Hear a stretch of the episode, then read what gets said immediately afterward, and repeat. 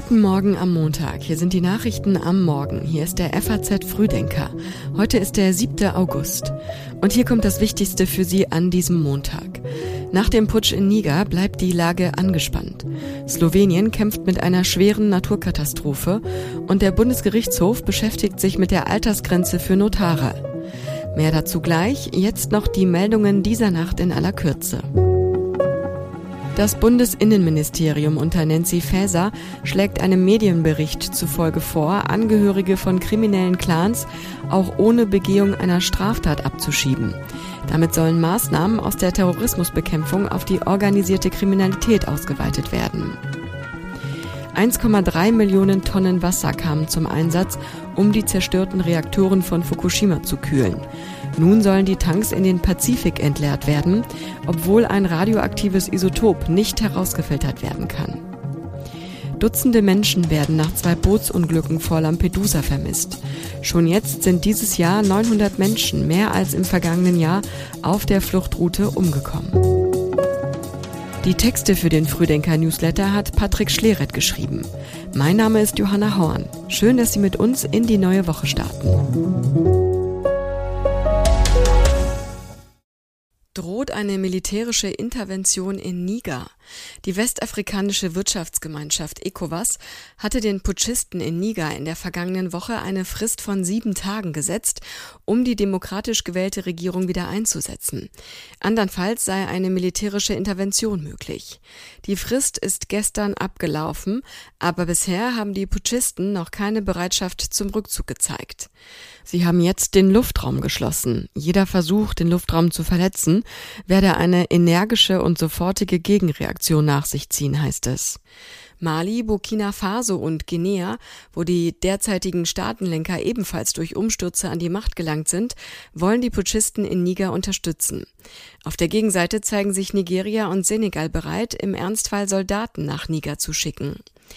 Der Präsident von Algerien hat davor gewarnt, dass eine militärische Intervention die gesamte Sahelzone destabilisieren könnte. Das nördliche Nachbarland des Nigers ist nicht Mitglied bei ECOWAS. Am Wochenende haben bisher unbestätigte Berichte über die angebliche Ankunft der russischen Wagner-Söldnertruppe die Runde gemacht. Demnach sollen Berater der Truppe aus Mali ins Land gekommen sein. Wagner ist bereits in mehreren afrikanischen Ländern aktiv. In Mali sollen sich nach Schätzungen 1000 Söldner befinden. Slowenien kämpft mit der schwersten Naturkatastrophe in der Geschichte des seit 1991 unabhängigen Landes.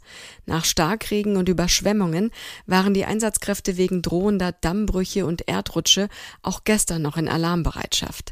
Auch der Süden Österreichs war betroffen. Mehrere Dörfer mussten evakuiert und hunderte Menschen in Sicherheit gebracht werden, weil Flüsse über die Ufer traten und ein Hochwasserdamm brach. Mindestens vier Menschen starben. Die Bilder aus Slowenien von gestern zeigen verheerende Zustände. Dörfer waren von der Außenwelt abgeschnitten, viele Hubschrauber versorgten tausende Katastrophenhelfer mit dem Nötigsten. Im Osten des Landes flogen Helikopter Betonblöcke heran, um einen geborstenen Schutzdeich zu reparieren. Staatspräsidentin Natascha Pirkmusa besuchte die Gemeinde Kamnik, die von den verheerenden Überschwemmungen zerstört wurde, und sagte Hilfe zu, um die katastrophalen Folgen zu beseitigen. Der wirtschaftliche Schaden wird auf 500 Millionen Euro beziffert. EU-Kommissionspräsidentin Ursula von der Leyen hat Krisenhilfe angeboten.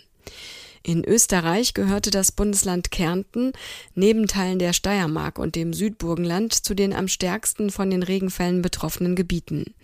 Zum Teil sind dort mehr als 200 Liter Regen pro Quadratmeter gefallen. Dutzende Wohnungen mussten evakuiert werden, tausende Helfer waren im Einsatz.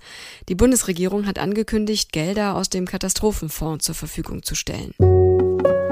AfD-Co-Parteichef Tino Chopalla sorgte im ZDF-Sommerinterview für eine Überraschung. Auf die Frage, ob er sich eine Ablösung im Parteivorsitz durch Björn Höcke vorstellen könne, sagte er, Wissen Sie, das sind Personaldiskussionen, die ich, die ich jetzt nicht in der Öffentlichkeit führe. Ich bin jetzt, wie gesagt, im vierten Jahr, ich komme ins fünfte Jahr als Parteivorsitzender. Das muss man ja auch erstmal in der AfD schaffen. Also das ist auch erstmal etwas, was ich, denke ich, äh, auf der Habenseite habe. Und ich denke, ich habe die Partei in turbulenten Zeiten, gerade nach dem Austritt von Jörg Meuthen, weitergeführt und habe sie zusammen angeführt. Also das ist durchaus mein Verdienst. Also von daher gehe ich dem ganz gelassen entgegen. Und natürlich ja. gibt es auch ein Leben nach dem Parteivorsitz. Beim Parteitag gestern diskutierten die Delegierten über das Programm zur Europawahl.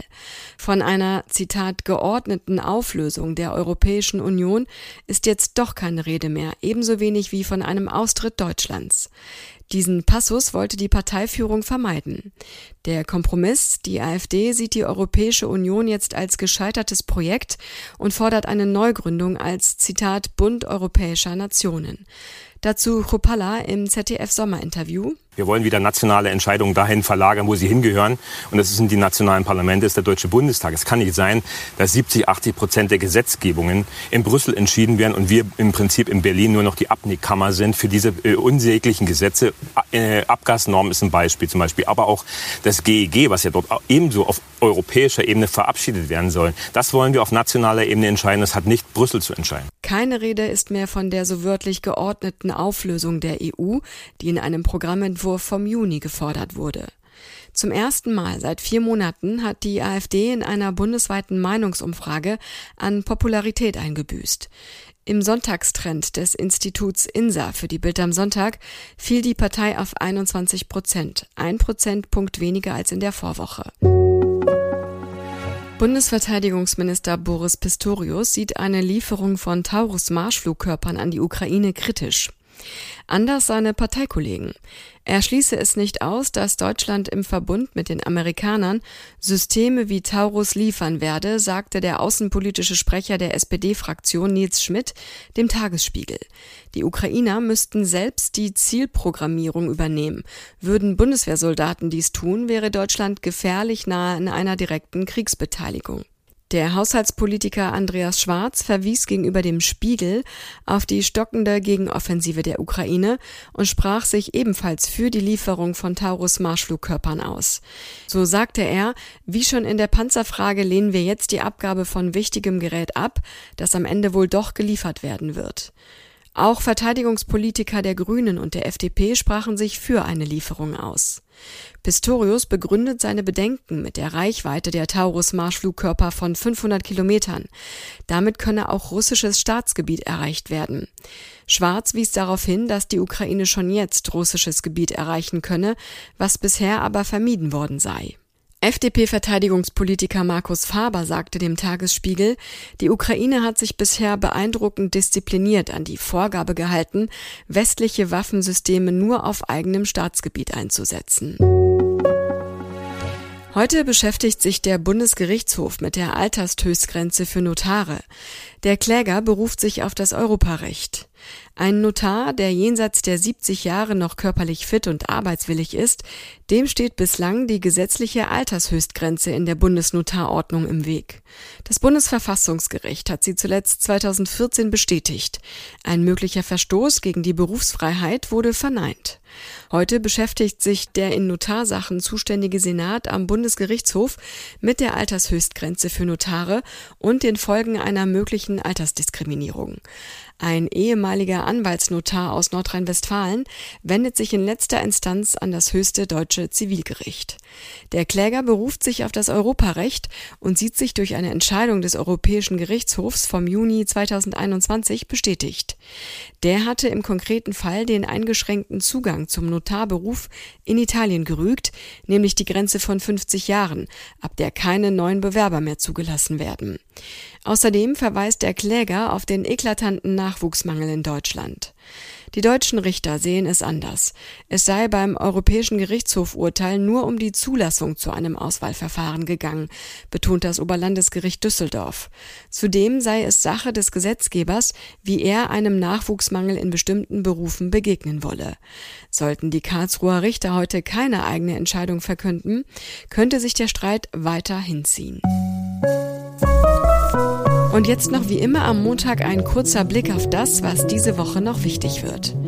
Am Mittwoch ist es 78 Jahre her, dass die von einem US-Bomber abgeworfene Atombombe über Nagasaki explodierte. Allein durch die direkte Einwirkung starben 70.000 Menschen. Um 11.02 Uhr Ortszeit, dem Zeitpunkt des Abwurfs, legen Teilnehmer einer Gedenkveranstaltung eine Schweigeminute ein. Am Freitag startet der DFB-Pokal mit vier Spielen in die erste Runde der neuen Saison. Borussia Mönchengladbach spielt als erster Bundesligist gegen TuS Bersenbrück aus der Oberliga Niedersachsen. Der Höhepunkt steht aber erst am Abend an. Dann trifft Eintracht Braunschweig im Zweitligaduell auf Schalke 04. Im Supercup spielen die Bayern am Samstag gegen RB Leipzig. Und am Sonntag stellt sich Bundeskanzler Olaf Scholz im Sommerinterview den Fragen von Theo Koll. Das Gespräch ist um 19.10 Uhr im ZDF zu sehen. Und das war's für heute. Den nächsten FAZ Frühdenker gibt es morgen früh ab 6 Uhr wieder. Wir wünschen Ihnen einen guten Start in die Woche und bis morgen.